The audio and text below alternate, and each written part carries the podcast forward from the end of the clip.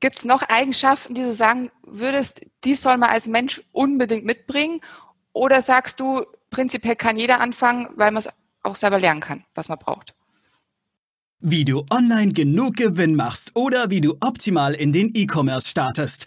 Das und mehr zeigen wir dir hier im Commerce or Die Podcast. Mit freundlicher Unterstützung der HDI.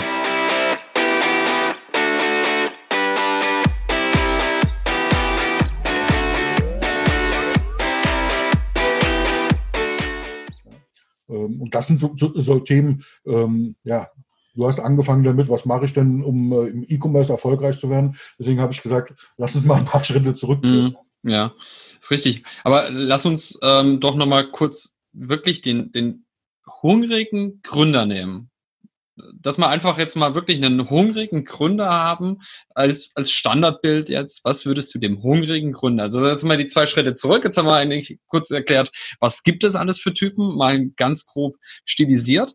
Aber was ist der hungrige Gründer? Wo setzt du bei denen im Rotstift an und wo sitzt du bei denen im Blaustift an? Das erste, was, ich, was wir erarbeiten müssen, und allein darüber könnte man sicherlich, äh, und das tun wir übrigens auch in unserer Unternehmerakademie, stundenlang ähm, philosophieren und reden und das Ganze deutlich machen. Aber ich will es ganz kurz ähm, mal beantworten. Ich würde dich fragen, wozu machst du das eigentlich? Ähm, ich vermute mal, du hast jetzt auf das Wort geachtet. Das ist das, äh, dieses Warum, was so als Sau durch dieses Dorf getrieben wird. Momentan, warum machst du das? Es geht aber gar nicht um warum, da ist wieder die englische Sprache, die uns da ein Schnippchen schlägt, weil warum zeigt eben in die Vergangenheit. Also wenn du mhm. verhört wirst, äh, weil du irgendwas angestellt hast, dann wird gefragt, so mit dem ja. Zeigefinger, warum hast du das getan? Und wozu, wozu zeigt eher in die Zukunft. Ja? Also genau. wo, wozu wollen wir das machen? Also ich zum Beispiel, ich mache das, um eben mehr Unternehmern eine Chance zu geben, erfolgreich zu werden, weil ich eben glaube, dass wir in Unternehmer, äh, unser, unserer Gesellschaft mehr Unternehmer brauchen. Und das ist dieses Wozu. Und das gliedert sich dann in mehrere Teile. Da ist zum Beispiel drin, was für einen Sinn macht das für dich? Woran glaubst du als Unternehmer? Also geht es weniger um religiöse äh, Themen, sondern ähm, woran glaubst du, wie müsste unsere Welt aussehen? Was ist denn deine Vision, wenn es keine Grenzen gäbe? Wenn, wenn du dich verwirklichen könntest ohne Limit, wenn du wirklich so erfolgreich werden könntest, wie du das in deinen kühnsten Träumen vorstellen kannst, wie sieht dann unsere Welt aus? Und was machst du jetzt heute, das ist deine Mission, als ersten Schritt, um dorthin zu kommen? Und dann machen wir zum Beispiel so Übungen, wo du dir vorstellst, dass du äh, deinen 100-jährigen Geburtstag feierst. Und da kommen ein paar Leute zum Geburtstag. Also zum Beispiel kommen jemand von der Familie, es kommen Freunde, ähm, es kommt aber auch ein Journalist, ja, um dich zu interviewen, weil du ja erfolgreicher Unternehmer geworden bist. Und was sagen diese Leute? Was sagt denn deine Familie dazu, dass du so brennst und Gas gibst? Ja, okay, ich sehe an deinen Augenbewegungen, da passiert gerade was. Ja? Ähm, was sagen deine Freunde, wenn du dann noch welche hast, sozusagen? Und nicht, weil du 100 bist, sondern weil du vielleicht dann nur für dein Unternehmen da warst. Und ganz spannend ist die Frage mit dem Journalisten. Weil ähm, ich habe es ja jetzt mal offen gelassen. Ja? Äh, wer kommt denn? Weiß nicht, wo du herkommst, kommt das ähm, äh, Lüneburger Tagblatt, ja? Mhm. Äh, das Gemeindeblättchen, der Redakteur vom Gemeindeblättchen, oder kommt jemand vom People Magazine oder mhm. vom The Economist? Ja, also wer kommt denn da? Allein das mal zu beantworten, sich geistig äh, mal vorzustellen, das ist schon toll. Und was sagt er dann? Und das hilft dann ähm, mal sich klar zu werden, warum wir überhaupt morgens aufstehen, warum wir das alles machen, warum wir tatsächlich, sind wir wirklich getrieben. Und spannend ist, dass da das Thema Geld gar nicht drin vorkommt. Weil Geld ist immer eine Folge von etwas.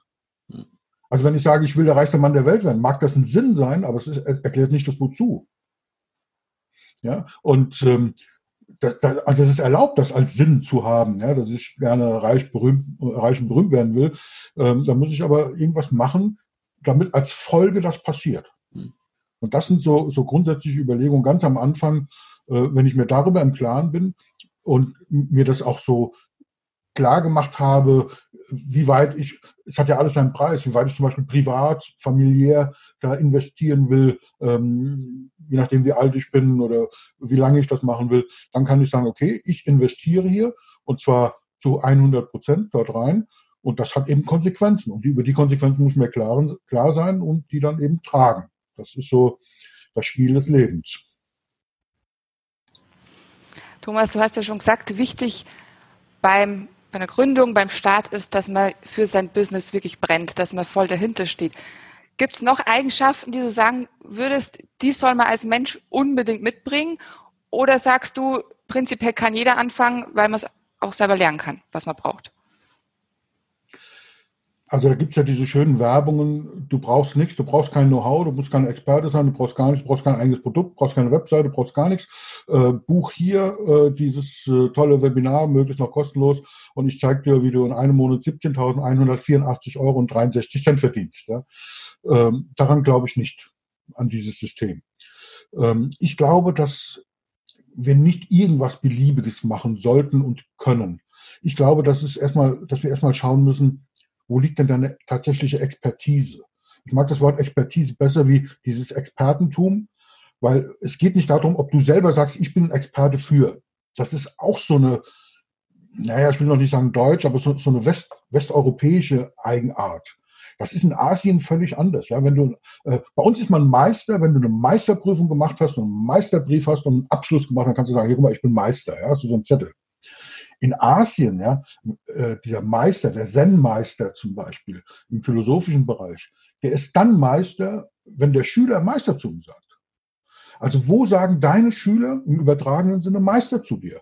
Und das muss man rausfinden. Wo, wo, da hast deine Expertise. Also es ist nicht nur das, wofür du brenn, brennst, sondern wo hast du eine besondere Erfahrung, eine besondere ähm, Fähigkeit. Ähm, wie bist du aus bestimmten Situationen vielleicht immer wieder rausgekommen, ähm, wo du jetzt diese Fertigkeiten, diese Ideen weitergibst? Wo hast du besondere Ausbildung? Ähm, wo bist du also tatsächlich im Sinne des, des eigentlichen Experten, des Meistertums, wo bist du da Experte? Und das ist ein Thema. Und äh, ich bin wirklich der Meinung, dass man sich da nicht kirre machen soll. Es, es kann einfach nicht jeder erfolgreicher Unternehmer werden. Das ist meiner Meinung nach leider so. Und wenn du sagst, nein, ich habe nur, habe da keine Ahnung und will lieber Angestellter bleiben, dann bleib halt Angestellter. Das ist auch okay. Man kann auch übrigens als Angestellter extrem viel Geld verdienen. Ja. Ähm, selbst mit Zeitvertrag geht das, ja. Also wenn man so einen Namen in die Runde rufen würde, ähm, von irgendwelchen Bankvorständen und dann guckt, was sind die, und dann stellt man schnell fest, die sind angestellt mit Zeitvertrag und verdienen trotzdem hoch siebenstellig. Also es ist keine Schande, ähm, selbstständig, äh, nicht selbstständig zu sein oder, oder angestellt zu sein. Ähm, aber wenn ich den Schritt gehen will, wenn ich wirklich für was brenne, dann muss da eine gewisse Kompetenz da sein, eine gewisse Außenwirkung auch da sein, damit ich wirklich ähm, durchstarten kann. Das können übrigens auch ganz einfache Sachen sein. Es muss also keine High-Techno-Geschichte sein, keine Raumfahrttechnologie oder sonst irgendwas. Da geht, das geht auch oft mit einfachen Dingen.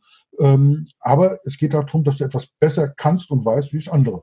Und du das Talent hast, jemand anderes das beizubringen, zu zeigen oder äh, rüberzugeben. Jetzt frage ich mal so ein bisschen provokativ in Anführungszeichen, was ist denn das, die wichtigste Fähigkeit, die ein Unternehmer, nenne ich ihn jetzt einfach mal frecherweise, haben sollte, deiner Meinung nach und wieso? Da gibt es natürlich eine ganze, ganze, ganze Reihe von, von Fähigkeiten, die man leider haben muss. Deswegen, ich benutze ja auch das Wort äh, All-in-One-Unternehmer. Ähm, weil, weißt du, so, so, ein großes Unternehmen, da gibt es einen Finanzchef, einen Marketingchef, einen Vertriebschef, einen Personalchef. Das sind wir oft alle in einer Person. Ja? Ähm, das ist schon mal so die erste Voraussetzung, äh, dass wir in vielen Bereichen uns weiterbilden müssen, fit sein müssen. Aber wenn ich so eine Summenstrich drunter ziehe und dir eine Antwort geben will, und das will ich tatsächlich, dann gibt es eine Eigenschaft, die über allem steht.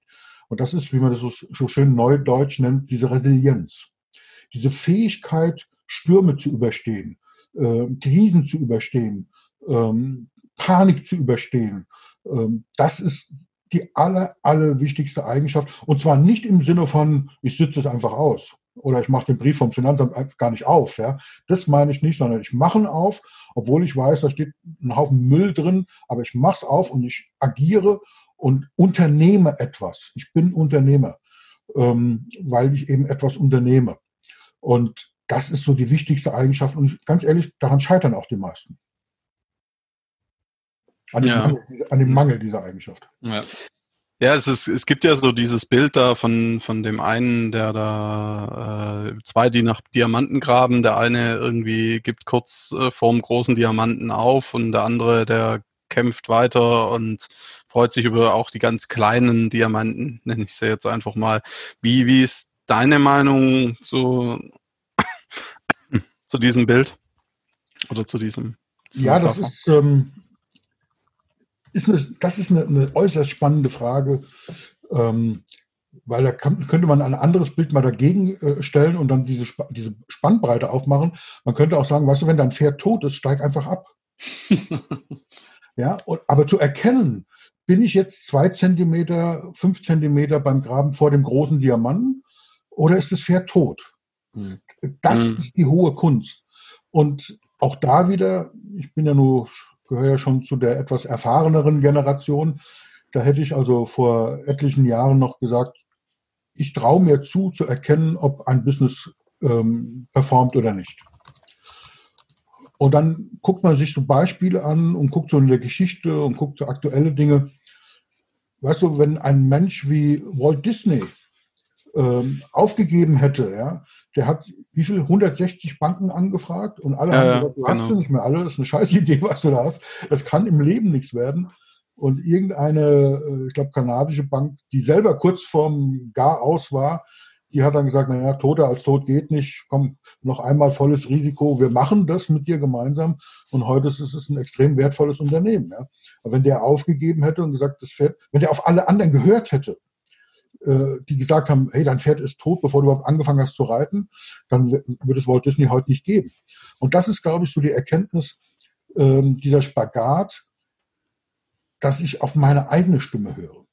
Dass ähm, ich mutig bin, aber nach Mut kommt eben Übermut. Mhm. Und, und diese, diese Grenze zu finden und, und diesen Balanceakt zu gehen, und sich nicht von anderen beirren zu lassen. Auch wenn 160 Banken sagen, das ist Müll, das hat noch gar nichts zu sagen. Wenn du wirklich dran glaubst, dann hast du eine Chance. Aber wenn du selber sagst, ich mache das, weil irgendeiner gesagt hat, zum Beispiel eine Agentur, mach das ruhig, investier da ruhig Geld, ähm, und ich selber das Gefühl habe, hm, nee, ich weiß nicht, ähm, dann darf man auch auf sich selbst hören. Also die, dieses Wahrnehmen der, innere Stimme, der inneren Stimme ist, glaube ich, eine ganz, ganz wichtige Eigenschaft, die Unternehmer, äh, die erfolgreiche Unternehmer bis zur Perfektion entwickelt haben.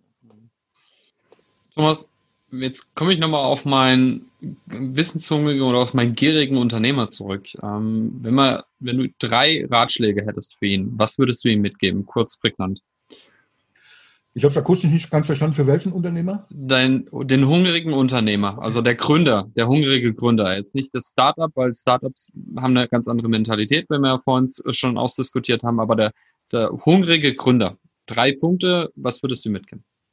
Erstmal zu gucken, wer bin ich wirklich, wie gehe ich mit solchen Situationen um, um sich selbst, ähm, über sich selbst im Klaren zu sein, wirklich ganz genau zu analysieren, ähm, wie ich bin, wohin ich will, warum ich dorthin will, wozu ich dorthin will, wie das Ganze funktioniert. Und ich sage mal ein Beispiel, manchmal entscheiden Menschen brauchen sehr lange, um zu entscheiden, ob sie sich von mir begleiten lassen oder nicht. Und manchmal gibt es so eine Situation, dann kommen die Menschen nach einem halben Jahr oder nach einem Jahr sogar und sagen, ach, ich habe hab mir das jetzt lange überlegt und Ihre Worte haben lange nachgehalten. Wissen Sie, ich bin jetzt bereit, das Risiko einzugehen, mich selbstständig zu machen mhm. ähm, und bitte begleiten Sie mich. Den sage ich allen, lassen Sie es sein. Machen Sie es nicht.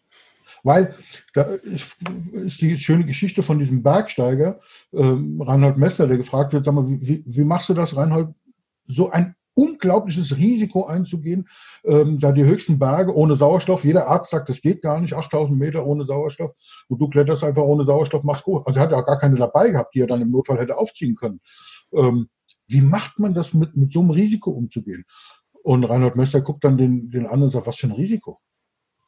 Und er sagt, wenn du in der Lüneburger Heide spazieren gehst, dann kannst du das Risiko eingehen, einen Schritt schneller zu gehen. Dann passiert in der Regel nichts. Aber wenn du in der Eiger Nordwand hängst, dann geh bitte kein Risiko ein. Und das sind die drei Tipps. Nimm das beste Material, was es für Geld zu kaufen gibt. Das würde übersetzt heißen, auch die beste Agentur, die beste Homepage, das beste Material.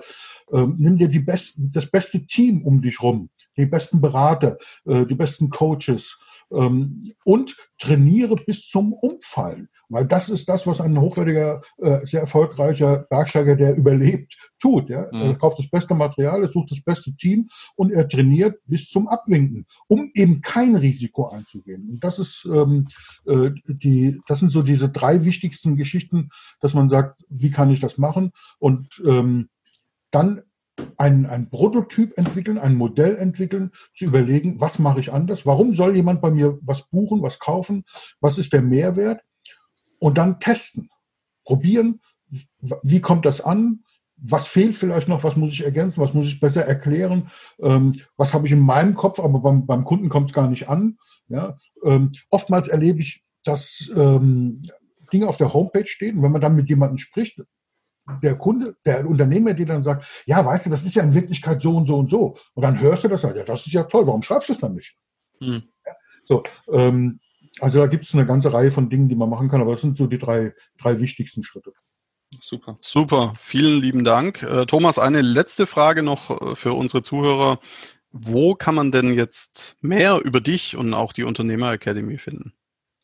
Die Unternehmer Academy ist relativ leicht zu finden. Man gibt einfach Unternehmer Academy ein, äh, setzt noch einen Bindestrich dazwischen und ein DE hinten dran. Ähm, also Unternehmer auf Deutsch, Academy mit C und Y auf Englisch. Ähm, dann klappt das auch. Das klappt übrigens auch in Österreich und der Schweiz. Ähm, und dann findet man da eine Menge äh, Informationen ähm, die weiterführend sind. Man kann auch Beispiele angucken und kann sich die Strukturen an, anschauen. Und letztlich, man darf mich auch anrufen oder mir eine Mail schreiben und ich gebe auch tatsächlich Antwort. Cool. Super. Wir bedanken uns recht herzlich, dass du dabei warst und für die ganz vielen Insights. Ich habe hier nebenbei mitgeschrieben und schon zwei Blätter voll.